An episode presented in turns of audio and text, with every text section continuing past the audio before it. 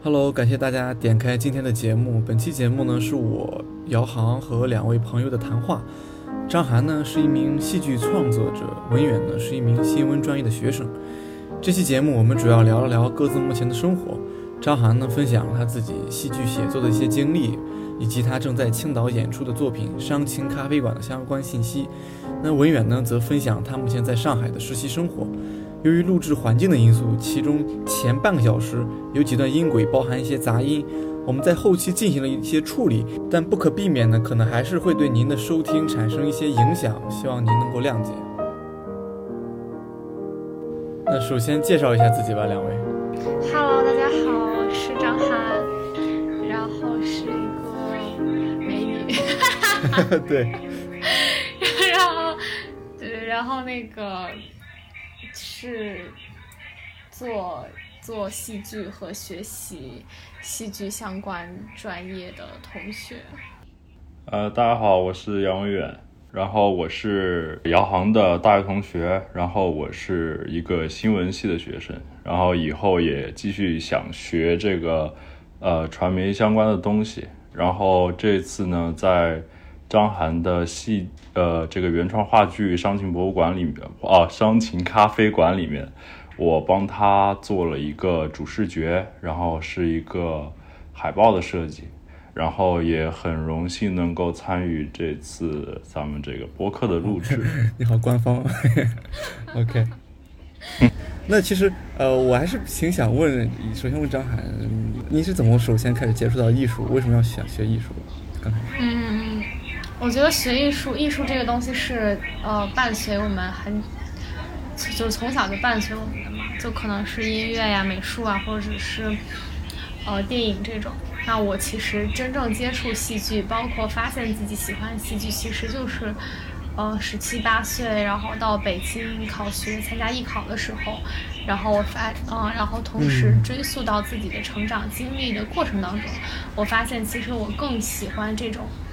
比较综合性的，它可以集合。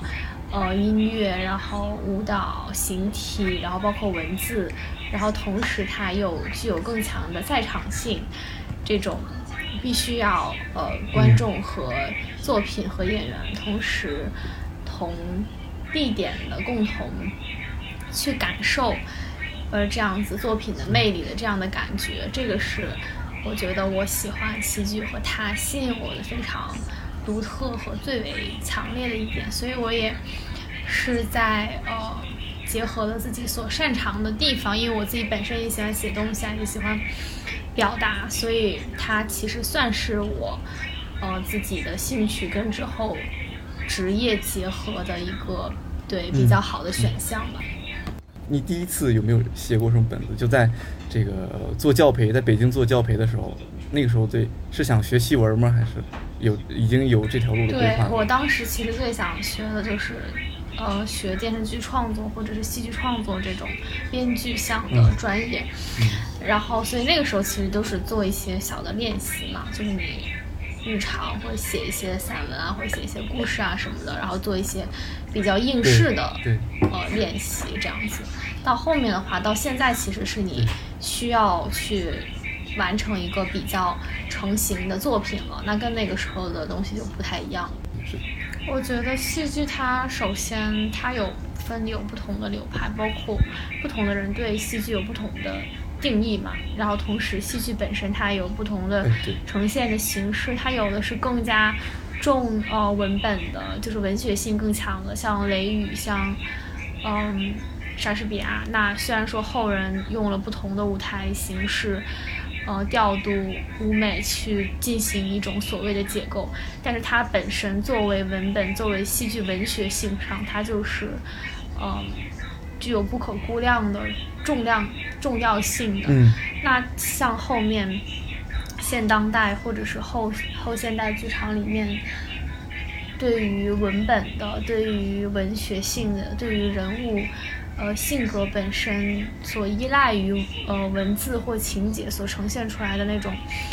呃另一种形态的戏剧吧，它依依然是具有它呃时代发展或者是艺术史层面上的呃作用和价值的。所以就是我觉得每一个人他嗯，对于戏剧，或者是如果我们只是一个观众的话，那我觉得大家可以去选择自己想要，因为它艺术其实更多的是一种体验嘛，是一种感官的东西。然后如果大家只要去寻找觉得自己适合的，然后能够让自己觉得开心、愉悦和恰当的呃戏剧形式就可以了。那作为创作者而言的话，我觉得是你需要呃面面俱到，就是你既要知道嗯戏剧的文学性，包括呃戏剧剧本、戏剧呃剧作法和戏剧美学上面的东西是怎样去存在和产生的，然后也要知道呃戏剧史的发展，包括它跟时代、跟呃导演、跟不同的戏剧呈现元素之间的关系。那可能有的不同的创作者他会选择一种流派嘛，一种他喜欢的东西。嗯，但是嗯如果作为一个合格，当然我我是这样要求我自己的。那这个的大的前提是我一定是要，呃，所有的东西我都有都接纳过，都了解过，然后我才去形成一个属于我自己的戏剧创作的观念，以及我认为，呃，戏剧到底应该是什么样子的，或者我的作品要是什么样子的。其实还挺想问你呃一个问题，就比如说像你在构思的时候，你一般是呃怎么样去发现自己的灵感呢？是是一瞬间的情绪啊，包括你看到一些东西啊，还是可能每个作品都有不同的这种出发点对你来说？嗯，我觉得不同的作品它其实有不同的作用，这个作用可能是艺术上的作用，嗯可能是社会上的作用，可能是商业上的作用，就是它的价值。嗯那其实我，比如说我现在在做的这个上行咖啡馆这个东西，它是其实是一个呈现方式先行的东西，因为我的第一想法是，我就是要写一个能够在咖啡店或酒馆里面演出的戏。对，所以那我在搭建它的情节、它的时长，包括人物的呃性格方面，都是有这方面的考量因为你去对，如果你去呃呈现一个莎士比亚这样子的史诗的东西，然后同时人又演员又很多，情节又这样子的话，它可能就是不好那么呈现，这是必然的呃东西。所以说我当时嗯在写这个的时候，我的想法就是我要这个东西，首先它要在能在咖啡店里，然后可能脑子里面出现一些简单的画面，然后再通过思考把它就整个人物完整，然后就他是谁，他为什么这样做的，为什么会发生这些事情，然后再把这个故事给呃完善出来。嗯，这个伤心咖啡馆讲的是什么样的一个故事？伤心咖啡馆讲的就是在一个下午的咖啡店里面，然后一个女女人在等待她的丈夫签离婚协议书，然后这个男的呢，就是一直喜欢旅游，所以他跟这个女生相识相知了八年，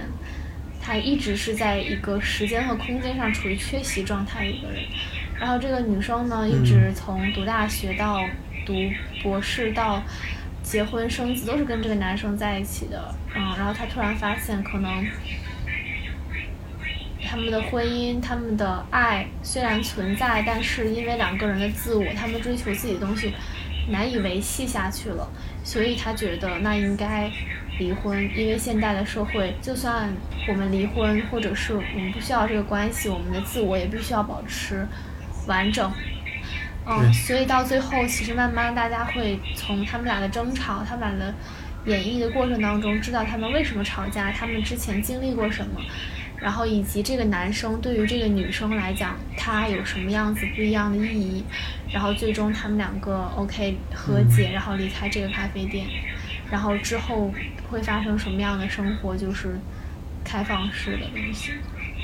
呃，你你平时在写本子的时候，你会去刻意的抓一些矛盾或者说这种冲突点，去作为一个啊、你写作的一个结构去延续下去吗？还是说就基本上我们大概就是就像呃写一篇文章一样，可能就慢慢慢慢的一步一步的就走走到这儿来了？对，我觉得创作本身它一定是有技法的，它就像是这个事情，就像呃嗯马克思说的，这个世界上万事万物都有规律一样。那我们学学习的，或者说我们就是学这个专业，或者是怎么样，我们想要学到的，或者是我们想要想要去掌握的，其实是一种工具。就如你如何能够将这种工具运用到你内容的表达里面，你每一个章节要去写什么，你的结构如何能够更圆润、更流畅，这个其实就是剧作法教给我们的东西。那在这个剧作法大的框架之下，你如何能够进行原创性的创新也好，或者是呃你自己就是个性或者是自己艺术性的呈现也好，那这个就是每个创作者他自己不同的功力嘛。哎，文员，你平时看戏吗？你是怎么理解的？我觉得我对戏剧就是比较，也不说系统性吧，就是比较深。不是仅仅流于社交媒体上那些介绍呀，或者说是一些比较出圈的，然后比较火的那种戏剧之外，我觉得，呃，我有一个比较深层次的了解，还是呃从张涵开始，嗯，就是他跟他成为好朋友是在我大一，然后他大二的时候，然后他那个时候不是做一个戏叫。苹果走失嘛？苹果走失，对。然后对，然后然后那个时候我就，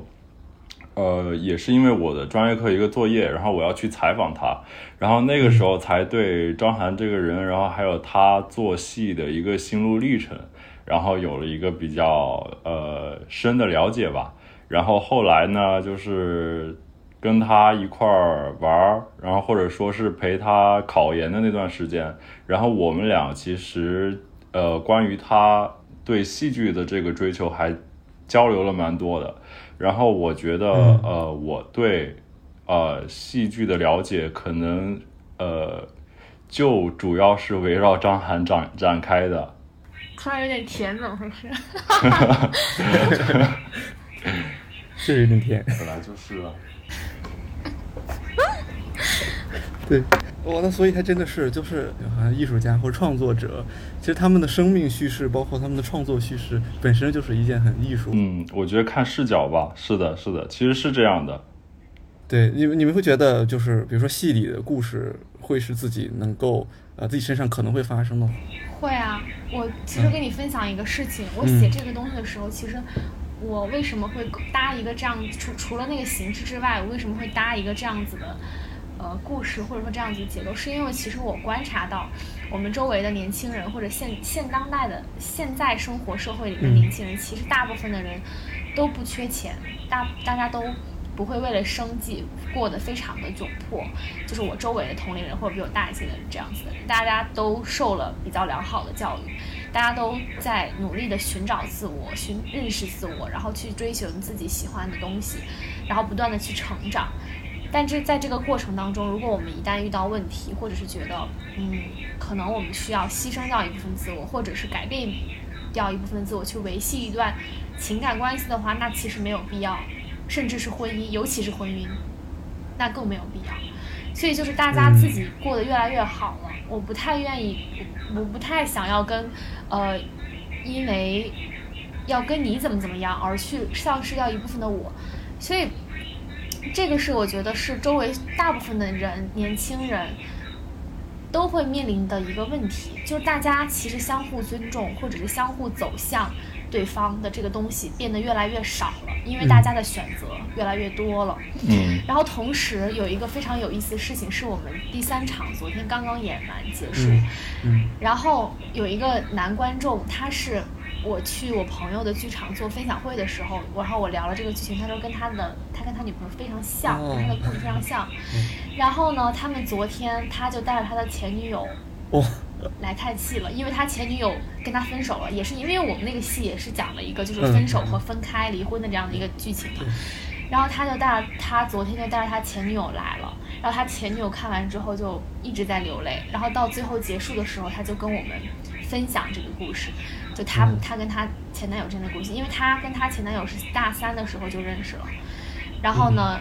彼此一直陪伴对方走过了六年的时间，因为我们那个剧情里面他们俩走过了八年的时间，嗯，然后走到现在的时候，这个男男女生突然觉得他们俩，他给我做了一个比喻，他说他们俩都是两个杯子，但是可能他们不成套，就他们俩长得不一样，就可能一个是高脚杯，一个是玻璃杯，然后一个是呃平底，然后一个是圆底这样子，所以他们不成套了。然后，但是他们他们承认的一点是，他们爱彼此，同时，呃，也很珍惜，就是觉得对方都很好，在这六年的相处过程当中，但他们就是不为对方走向了，就是决定要分。这个女生就就铁了心的说决定要分开了。所以我觉得这个东西就是一定会在现实，然后我们所有的观众，包括我们主创都，我们自己都就真的 惊了，就是。就是他其实把这个剧情做，就是戏本身做了一个升华，就没有想到哦，好像生活当中这种原型的故事的人来到现现场的感觉，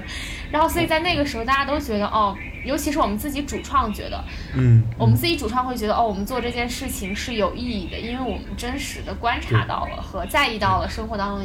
一一部分人，然后另一部分是观众会觉得哦，其实大家都不孤单，大家真的是相互之间。会共同存在和面临这样子的问题，所以我觉得这就是戏剧的意义，是艺术的意义。真的是哇，真的很很有意思。好，对，呃，那你之前做苹果走势的时候，大概是你什么？是是大一大二的时候是？是我大二，呃，大一的暑假，然后大二的是刚上学的，就是大二刚上大二的时候，嗯，然后那个时候是我只做导演的部分，然后就是去。做一些舞台上的呈现呀，然后舞美的协调啊，然后演员调度之类的东西。他的编剧是是你做的吗？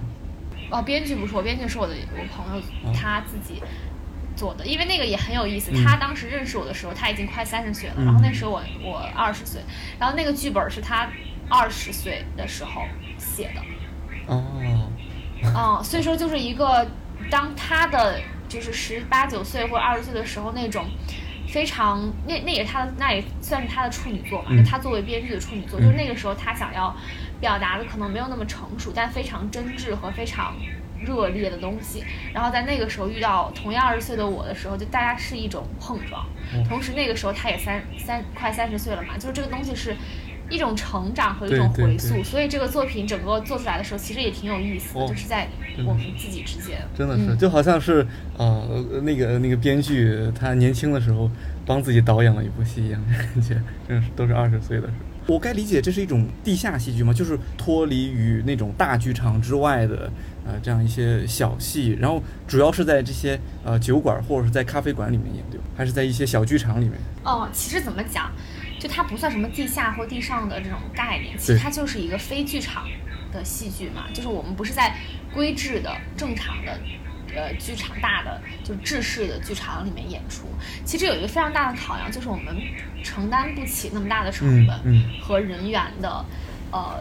费用构构建。因为你去做呃剧场演出的话，你必然会有很多的环节，然后很多的成本，然后你要去。有更成熟的东西和更大的团队去支撑你做这样的事情，嗯，对，包括你的名气，包括你的呃实力、你的能力，对。所以说，我们做这样的戏，是因为在现在我这个阶段，我处于一个创作者成长的过程当中，我在不断的探索，所以我希望从小的地方，然后我能够做到的。我能够做好的，然后我在我能力范围之内的，我想要表达的东西，然后一点一点的去做积累。所以同时还有一个原因是我们，我一直想要让更多的人去喜欢戏剧，然后让戏剧更贴近大家的生活。所以说，其实你在这样，比如说我第一次在美术馆演，这个店这个戏是在咖啡店里面演，这样会给大家，给观众本身没有那么。远没有那么是的，对，有距离感的体验方式，哪怕我们这个不是沉浸式的，只是一种实景，就是离得非常非常近，那观众其实他的体验感、他的放松，尤其是在一些可能他本身就没有看过话剧的人来讲，他们可能更会觉得这样的观剧的体验更亲近。嗯，对，是的，对，所以我们每一场戏其实都有观众。哭就都有观众流泪或者怎么样的，对，所以说就是可能大家这样子的感觉，大家会觉得会有更多的参与感，然后在这件事情上能够获得更多的自我的认同感，或者是这种体验的感受吧。我不知道你们商业上有没有一些考量，比如说你在啊、选址的时候是跟一些美术馆是本身就有合作吗？还是呃再去谈还是怎么？我做第一个戏的时候的那个，我的呃，我是没有承担制作人的部分嘛，因为我的是那个编剧他自己写完之后，他也做了制作人，所以是他用他在青岛的资源，然后他认识的人，然后找到了这个美术馆，然后也好像应该也没有用我们的场地费这样子，然后都是大家认识人，就相互认识，然后做一个相互的支持这样子。然后这个戏是商业咖啡馆，这个戏其实也是朋友，然后我也找了几个地方，然后觉得这个地方比较合适，因为它不仅仅是一个酒馆，它是一它有自己的 club，就是有会有 DJ 啊，或者做音乐的 club，、然后还有同时会有自己的艺术黑匣子，他们会每个月做不同的展览、艺术项目或座谈会，然后同时。另一边又是餐，他们有自己的就是吃饭的地方，然后还可以晚上喝酒，有酒吧这样子，所以它是一个非常集合的一个店。那我们其实作为戏剧去进入他们这个店整个的体系的一个填充，其实是我觉得是相互成就的一个事情。嗯，它不会让我们觉得这东西好像跟它跟就是哎这个店的气质跟艺术毫无相关。同时，我们作为戏剧进去之后，跟整个店的呃运营的生态也有不同，也有更多的更多元的这种探探索和尝试。所以这个其实大家都是，包括首先我做就是做戏剧是嗯不会赚很多钱的，啊、包括我们现在这种小成本的，我们的唯一的目标就是我们可以自负盈亏，就是我们嗯。可以让演员，可以让呃主创人员，可以让参与的人，最起码拿到一个较为他们会觉得自己获自己的付出获得了尊重的一个回报，可能没有很多，没有就是非常非常多，但是大家会觉得哦那也行，因为大家其实都是爱这个事儿的，都是喜欢做这件事情的。那在热爱本身，然后再给大家一些尊重，我觉得这个是必须要呃保证的最基本的一个前提。对对，呃，所以说在找场地的时候，包括这个店的老板和他们两两个主理人也非常就是喜欢，然后和支持艺术，包括年轻的呃嗯。创作者去做这样子的事情，嗯。所以大家都是在相互的呃让利，大家不是说啊我就是要让你给我什么什么什么，大家都是在相互为对方考量，所以我觉得这一点是在做这个戏的时候，我觉得我挺幸运的一点，因为这个戏是我自己。独立的做了编剧、导演和制作人三个身份的一个戏，所以能够遇到大家，我觉得也是我能够完成这件事情非常非常重要的一些因素吧。我听起来是一个很好的生态啊，就不管是从包括对咖啡馆，包括我们对自己，我们自己有能有一个付出的一个回报。当然，更多的还是我们能做出来这样一个东西，让大家让大家看到，包括这么多人还有共鸣。听起来是一件非常非常棒的事儿。呃，我不知道现在在其他城市里面，像呃上海是不是这种戏会较多一点？对，因为上海它现在有一个演艺新空间的政策，就它大概是说，就是我们就是鼓励非剧场空间，只要你在消防、在安全性上符合了一定的标准，哪怕你这个地方是办公楼、是酒馆儿，那你也可以进行一些营业性的演出。所以上海其实，在疫情就除了这波疫情之前的时候，它一直是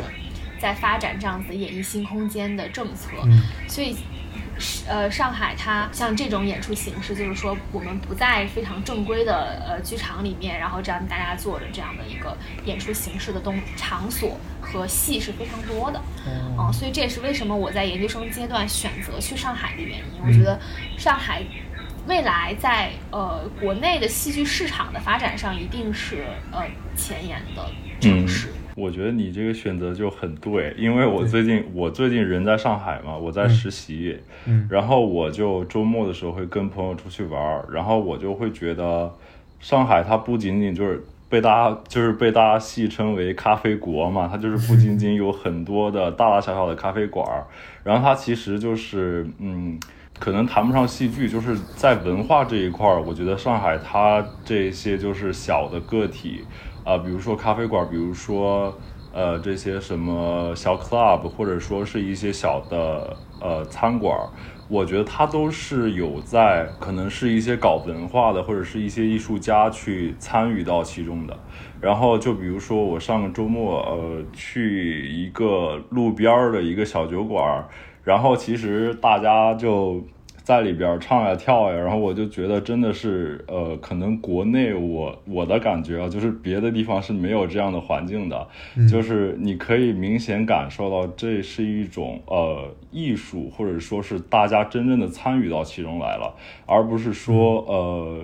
比如说像我家那边，就是大家去 club 可能只是单纯的为了。呃，酒精和快感，我觉得这是一个区别。然后我刚才就说张涵就是来到有，如果以后去到上海，然后一方面是搞他的学术，然后一方面是搞他的戏剧实践，我觉得在国内来说，这是真的很好的地方。对，我就对。比如说我们在这些小剧场，包括在上海，它政策扶持之后，呃，这里面有没有一个，比如说像电影那样有一个去过审的一个问题？其实我现在没有接触到非常核心的，呃，这个政策性的东西哈。但是我觉得，就是戏剧的审查，它不像是电影，因为电影它工业化，你要上映，你要经过层层层层层的筛选。但我们这个其实它有一些比较模糊的界定的，就是什么才是营业性的演出，哦，什么才是。比如说，那我今天，那你觉得说，我们今天坐在这儿，哦，今天咖啡店的老板放了一个电影，每个人收了三十块钱，那这算是一个，然后在这三十块钱里面，我其实就是买咖啡的钱，对对对吧？对，那这是营业性的演出，其实这个东西其实没有非常非常核心的一个呃东西。同时，在我现在而言，我的名气包括我的影响力，其实没有让我。在审查也好，或者是在表达这件事情上有非常多碰壁的地方，嗯，同时还有一个问题是，我在创作者作为创作者就现在的这个阶段，我对于呃审查制度也好，或者对于一些不能说的东西，没有那么大的呃在意，因为我现在想要表达的东西还不是。一个个体跟所谓体制或者所谓一些不能说的东西的对抗，而是我想要，我现在的阶段是，我想要先弄明白自我是什么，人性是什么，爱是什么。啊，这个东西可能它更具体一些，或者它更离那个东西稍微稍微远那么一些，因为有的人有的艺术家他可能上来他就去讨论人和体制之间的关系，对吧？对，这种个体跟这种无形的对抗之间的东西，但我现在其实还没有到这样的程度，虽然我一直脑子里面会想。包括一些社会事件、一些社会新闻，可能会成为我以后的创作的素材。但这个东西一定是需要我创作者本身有一个非常完整的、成熟的自我的思考，以及他创作的技法，才能够去承载这样子体量的东西的。嗯，对，就是我必须要。呃，拥有能够保护我自己和保护我作品的能力的时候，我才会去做这样的事情。我觉得这才是一个聪明的人或者是一个聪明的创作者该做的事儿。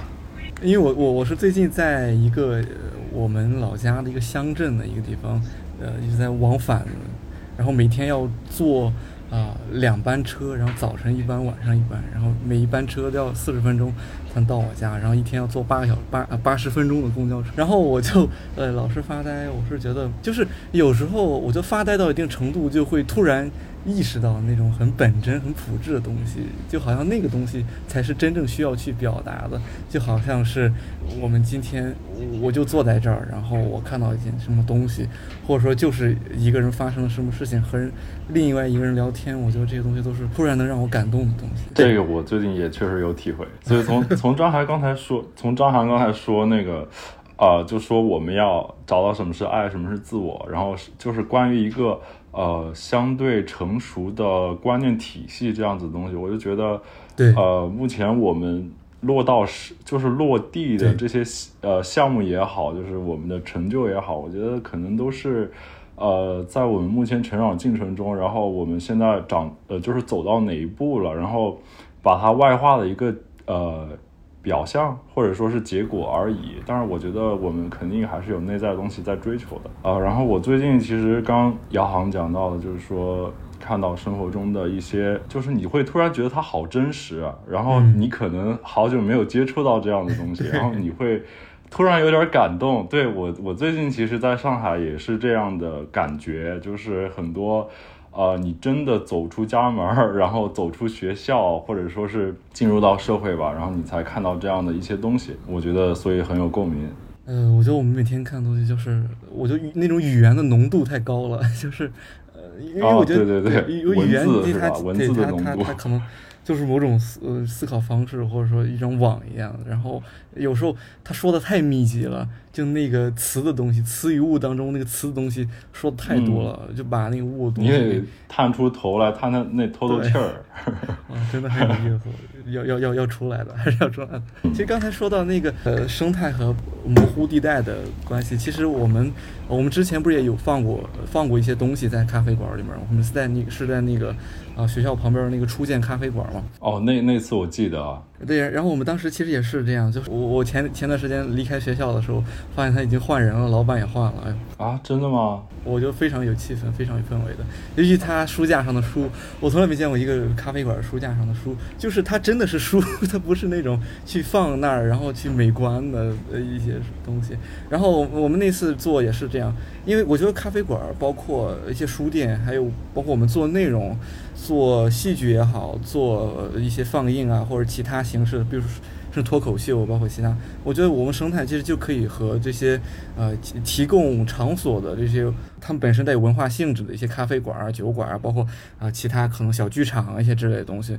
其实我就是两者之间其实也可以就构成这种双赢的吧，这样一种啊生态，我觉得可能是后来也发展的一个啊一个大的方向吧，大概。哎，文远，你现在在上海做什么工作？在实实实习什么？呃，我在公关公司，就是帮别人这个做做市场、做营销这种的。是那种市场营销实习生哇塞？嗯，对对对，差不多。就是不知道你对公关业有没有了解啊？它其实就是，比如说你接一个品牌的客户，可能是快销，可能是。呃，比较传统的这种呃大宗企业，反正你帮他就是跟广告类似，但是我们落到地落落地的时候，其实又跟广告不太一样的一个行业。现在上海怎么样？现在上海还恢复的还好吗？现在上海其实你要来可以来，但是可能就出去麻烦。哦，对，就是我们天天基本上是两次两天一次核酸，就是你你不做的话哪儿也去不了这种啊。就是我刚刚也提到那个，在上海有许多那样就是搞文化的这样小的营业场所，就你刚刚也提到，就是说什么酒馆啊、咖啡店啊，或者说是书店这样，啊，给我一种感觉，就感觉像是这种获取了比较多的知识，然后比较有给我的感觉啊，就是比较有人文关怀的这种，呃，可能说是学者也好，读书者也好，然后我就觉得可能他们有点小钱，然后也愿意。来到上海这个地方，然后一起把这个东西落地，然后自己可能也不太愿意进入到这种所谓的打工人的身份里边。我觉得这样的事情真的很好，就是一个呃独立的啊做文化的人，呃，我觉得以后这也是我想做的事情之一。可能我觉得这是这是还是一个挺重要的一个，但是抛开其他角色身份来讲，我觉得去。现在大家在讨论内卷，或者说可能社会环境上的东西，我觉得呃有一个办法，就我们可能消去去尽力可能消解一下这样的情绪，是就是我们去重新去去找我们自己这种感觉，就是觉得自己是很重要的。就是我觉得其实戏剧和诗，有时候我觉得我们对它的成见有点，就我们可能大家一想到戏就是。啊，莎莎士比亚，或者说雷雨，呃，曹禺，啊，然后这些，或者说，要么一想到诗，就是那些很宏大的东西。其实，我觉得，呃，包括张涵在做的事情，包括我觉得你在做的事情，我就是跟观众或者说听众的这种粘合程度是比较高的。就大家，大家需要你，或者说是大家喜欢这样一种形式。然后，只只有时候可能就只是仅仅是几个观众。他在这儿和你的听众，包括你的观众，你能沟通的这样一件事情是非常有意思的。呃，我我之前了解，其实这也是张涵他写这个《上进咖啡馆》的时候有考虑的一个事情，就是他说，呃，让张涵自己来说吧，就是我之前听听不是听你说，就是考虑到就是要在岛城做这样一个戏剧推广的东西，就是要考虑到就是让更多。没有没有对戏剧没有了解的人，然后来融入到这个过程中，是吧？就是我希望以这样子比较轻盈的，然后没有那么复杂和晦涩，和离大家很远的情节也好，然后剧本的呈现方式也好，然后让大家觉得戏剧嗯离大家并不遥远，同时。呃，也以此为契机，让大家知道戏剧有更多不同的呈现形式。只是说有很多，其实这个戏我现在想想，其实有遗憾的地方，是因为我确实没有那么大的能力或者那么大的影响力去覆盖到更多的人。哦，因为我最近其实发现，比如说像如果说像政府或像企业，他们有更多的资金，他们有更多的资源。嗯。他们可以其实免费让观众来看一些戏，或者他们可以以文化项目和呃企业发展的项目的形式，然后去支持更多的作品去呃呈现。但是我自己作为创作者本身，那我其实能够做的东西，其实相对于他们来讲，那太小了。嗯。哦，因为我要去让其他的人活，呃，就是活下去，然后我自己同时也要。去活下去，我不可能说，呃，去有更多的去覆盖到更多的人，因为戏剧推广和戏剧普及，它其实就是一个面儿，对，跟深深度的问题。嗯，首先你要要量要够，就是更多更多的人，那更多更多的人，在这个人本身，你要对他进行一些延伸和培养和提升，你要让他对于戏剧教育也好，对于艺术也好，有更多自己审美的。呃，培养自己的看法，那这个东西是需要非常非常长期的东西的。那这样子一个戏剧推广和戏剧发展的生态，一定是政府、企业和非盈利的组织，然后个人共同助力的这么一个东西。但这个东西其实在国内，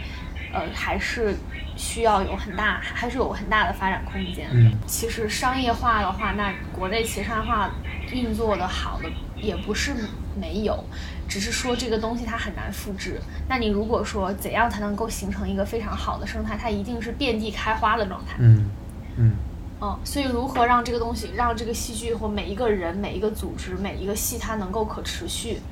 而不是说呃疫情来了，或者是嗯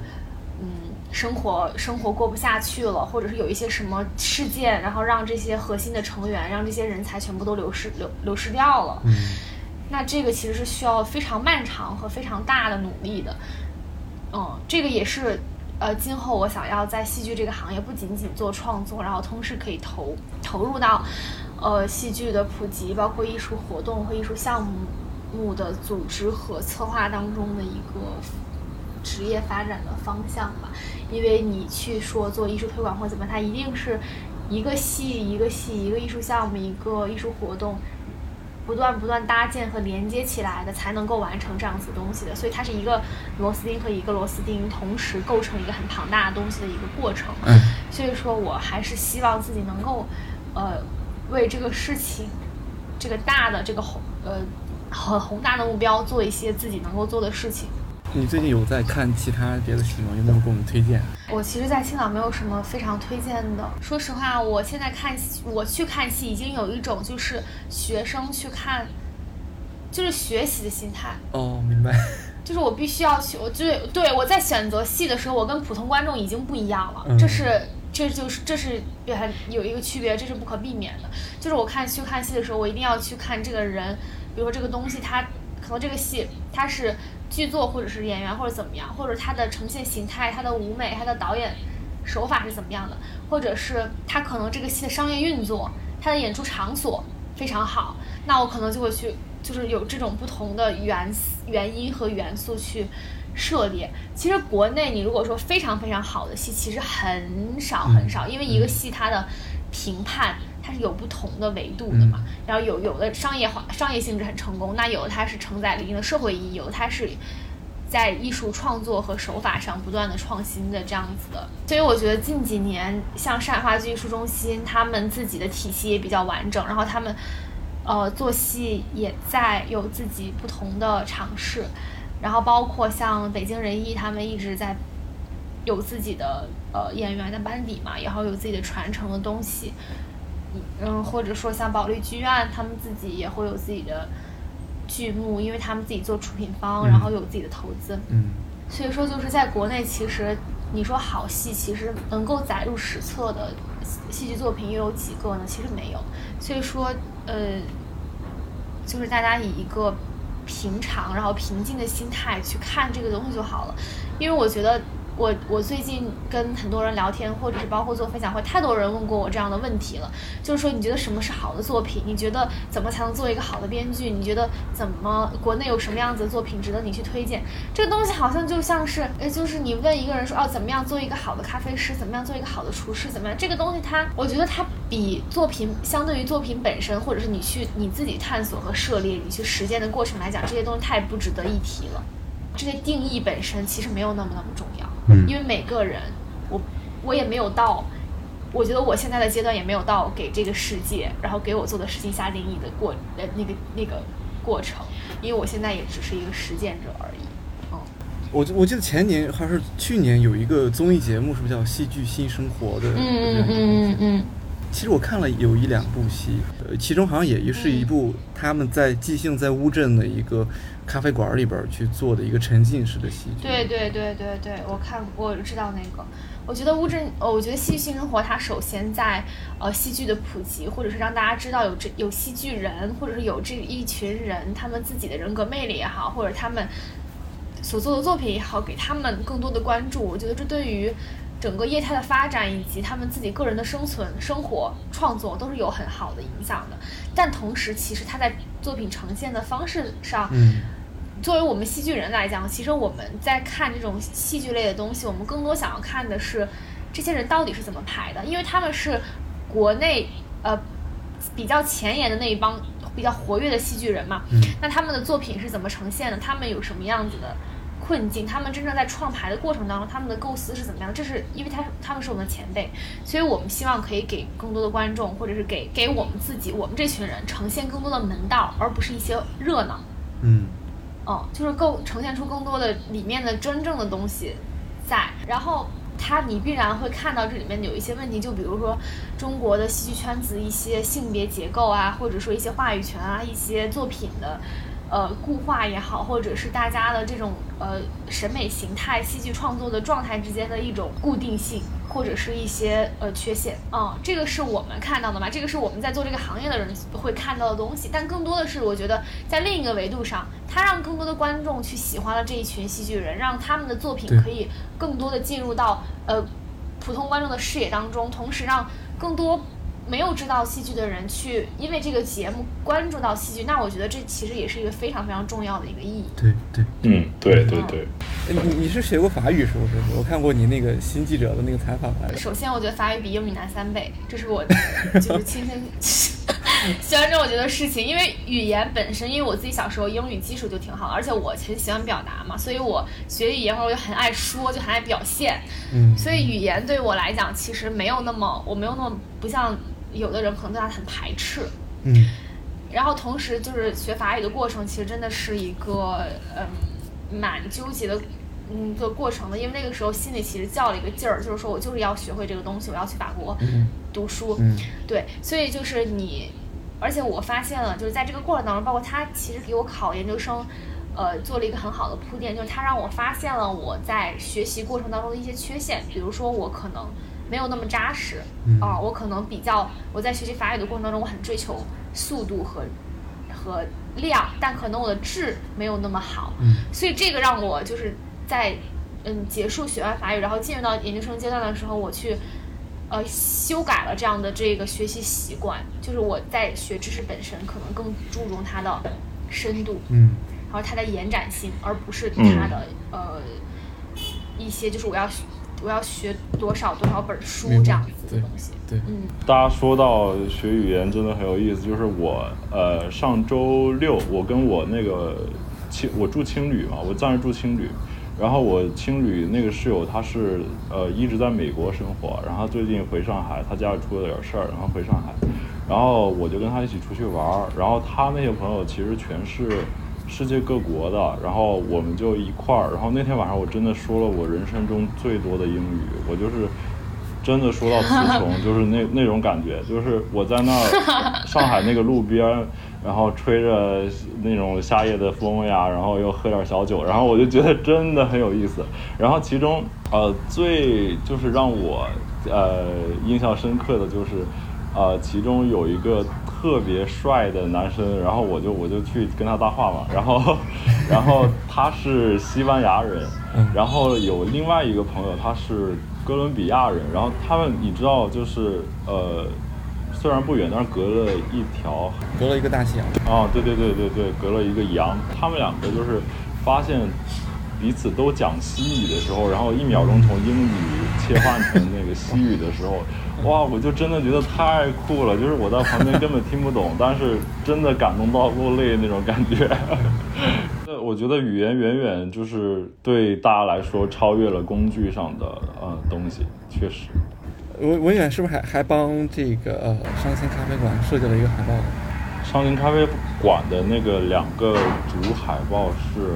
是我来弄的，因为当时就是他他那些票面啊，或者说是一些主宣传，他都要开始印了，但是就是当时还没有弄好这个事儿。然后他其实一直在自己找人弄，但是就是好像就是。呃，进程没太推动，然后当时我就说，那我反正也不是很专业，然后我就也感兴趣，然后我也会一点儿，然后你要是放心，那就让我来弄呗，然后就，然后我俩就在那个瑞信，呃，就约着了一个下午，然后我们就弄弄出来那两张，然后最后其实我听张涵说。呃，大家评价好像还不错。然后我我其 我其实我其实我很漂亮啊，谢谢我我其实我我觉得呃，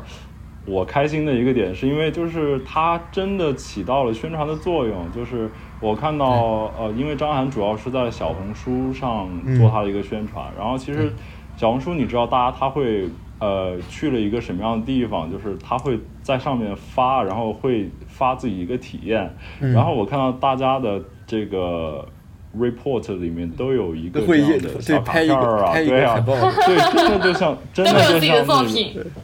对，就是有那种感觉，就是也不是作品吧，就是我真的帮咱们这个戏就是起到了一个呃新闻传播的这个宣传作用，哎，我就觉得那就很妙，真的就是头一回 有了这样的感觉，因为我我自己学新闻，你知道我写出那么多的稿子，就是。受众都很有局限性，就包括之前写张涵那篇《新记者》啊，大家也可能就是我朋友圈里的，或者说是呃咱们学这个的，然后能看见，然后或者说是呃之前我们调查那个学校考研座位的那个东西，那个真的就是呃老师跟我们明确的说了，就是你这个不可能发，就发不了，然后就这样，对吧？呃，来搞到这个海报的事情，我就觉得，嗯，真有那种古时候在街边叫卖，然后那种 那种小报发小报的感觉了啊，确实有这种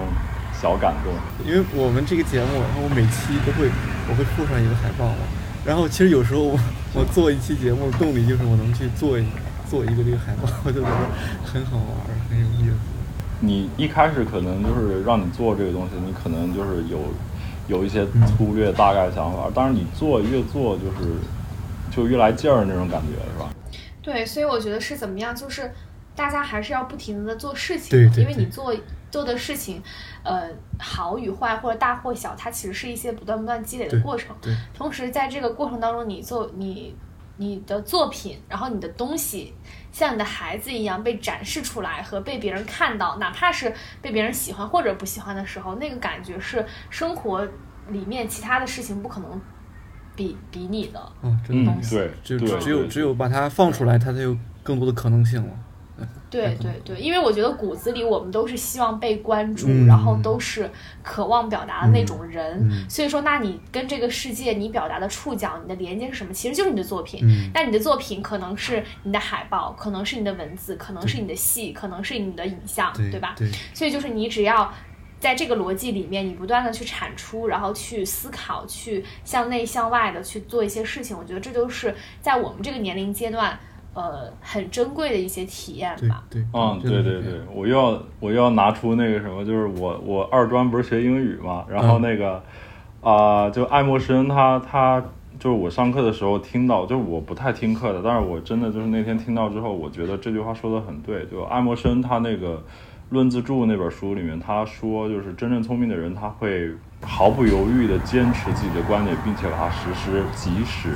他在下一秒就开始反对自己曾经的观点啊。我觉得这个就是说的很对，就是你不管。呃，你现在做的是呃，在客观上或者时间空间的延伸上说它是对还是错，就是你可能之后经过成长，你你会发现，哎，你这个事儿做的很幼稚。但是，我觉得你至少现在，对吧？你现在把你的自己呈现出来，然后拿出一些你真的能代表你的现在的作品，哎，我觉得这就是很好的事情。对，最后实际上我还想呃讨论一个话题，就实际上说起来，青岛还是一个和戏剧比较有缘的城市，包括在中国近代史都比较有名的这个啊海鸥剧社，江青同志就在这儿出出名了嘛。那么这几年也做了一个新的项目，叫做国际戏剧学院奖。嗯。啊，我觉得其实待久了在青岛，呃也会感觉到整个城市的氛围也和那种戏剧的感觉很相似，那种啊低低的平厚厚的那种平流物。是永远那个潮湿湿润的空气，有一种那种如梦似影的感觉。嗯嗯嗯，对，对，其实海鸥剧社是它，因为我本科的时候研究过，呃，青岛话剧发展的历史。嗯。然后，其实海鸥剧社它算是在那个五四运动，然后在呃那样的一个比较好的吧，就是对知识分子来讲比较激烈的一个历史时期，然后在学校里面这样。产生并且流传并且传承下来的这样子的一个学生剧社，包括我大一、大二就疫情的时候，可以就是跨校走动的时候，我也会去看他们学校学学生的戏。我觉得这对于学生来讲，你能够在这样的呃舞台上，然后在这样的平台，或者是站在呃观众面前去表现自我，然后去包括你在排戏的过程当中。在学生时代，大家没有任何的顾忌，大家只是去，呃，去做自己喜欢的艺术，然后自己喜欢的事情的这种情感的粘合度，包括你对于自我认同和自我表达的这种价值感的获得，我觉得是人生任何一个阶段都可能更呃更不太容易去得到的东西，因为那个时候真的就是讲是一个象牙塔里面的那种，然后大家在一起去非常热烈、非常凝练的那种。情感的饱满的和表达的这种浓度在一起做这样的事情的时候，同时又有又有一方舞台，然后能让你呈现出来，我觉得这个是影响，我觉得这这个剧社的人一生的，哦，所以我觉得这个他们是有这样的非常幸运的一个东西在的。同时，他们学生可能也因为自己的思考啊，呃，三观的不同，他们能够去呈现出更加成熟和更加有自己思考的。呃，学生作品，所以我觉得这个也是，呃，这个学校包括他们也有自己的剧场嘛，有自己的专职的戏剧的老师，然后去包括一定的资金给到他们，所以能够在呃读书的时候有这样的机会，然后接触到戏剧，然后我觉得呃接触到表演，接触到舞台，我觉得这个是我去看他们，我觉得是一个挺幸运的事情，因为我其实本科的时候本来也是想直接进入到戏剧学院里面去去。过这样的生活，但其实没有，所以说你你再去看到呃综合类大学的学生，他们有这样子的机会，有这样的同伴，嗯，因为这件事情有伙伴的时候，我觉得这个是呃很幸运的东西。对，我觉得这其实也可以从一个角度去说明为什么戏剧社团在大学文化里面这么重要，它是那么符号性的一个东西，它确实很有代表性，嗯，它需要调动你的青春的情绪，它需要人与人之间的合作，需它能够去产生许多。呃，人与人之间的故事，或者真正有意义的作品或者东西出对。嗯，现在伤心咖啡馆在青岛是多长时间演出一次？伤心咖啡馆是，呃，七月份的时候，我们每七月份的每一个周末的下午四点半都会跟大家见面。然后，因为我们场地的原因，包括我们自己的选择，我们一场只有十五个观众。嗯。对，然后，然后十五个观众以后，大家在这个过程当中的呈现。然后去体现的东西其实是更加亲密的嘛，所以说我们现在的想法是先演完这七，先演完这五场，因为七月有五个周末，然后我们再可能等到，因为两个主演都是青岛的，所以我们可能会等到几个月以后，或者是在某一个呃适合的时期，然后我们再重新回归，然后再有一个一系这样一个驻场的演出，都是有可能。嗯，你还有一个戏吧，对吧？也在青岛。哦，是是十月底十月初的时候，我会从上海带新的团队，然后回到青岛来演戏。好，有关张涵作品的演出呢，我们会在节目的 show notes 里面附上相关的一些信息，也希望我们大家能够在舞台下面相见啊。啊，那我们今天的节目就先到这里，谢谢张涵和文远，然后有机会我们再聊一集。好，那谢谢大家收听今天的节目，大家再见。再见，谢谢你们。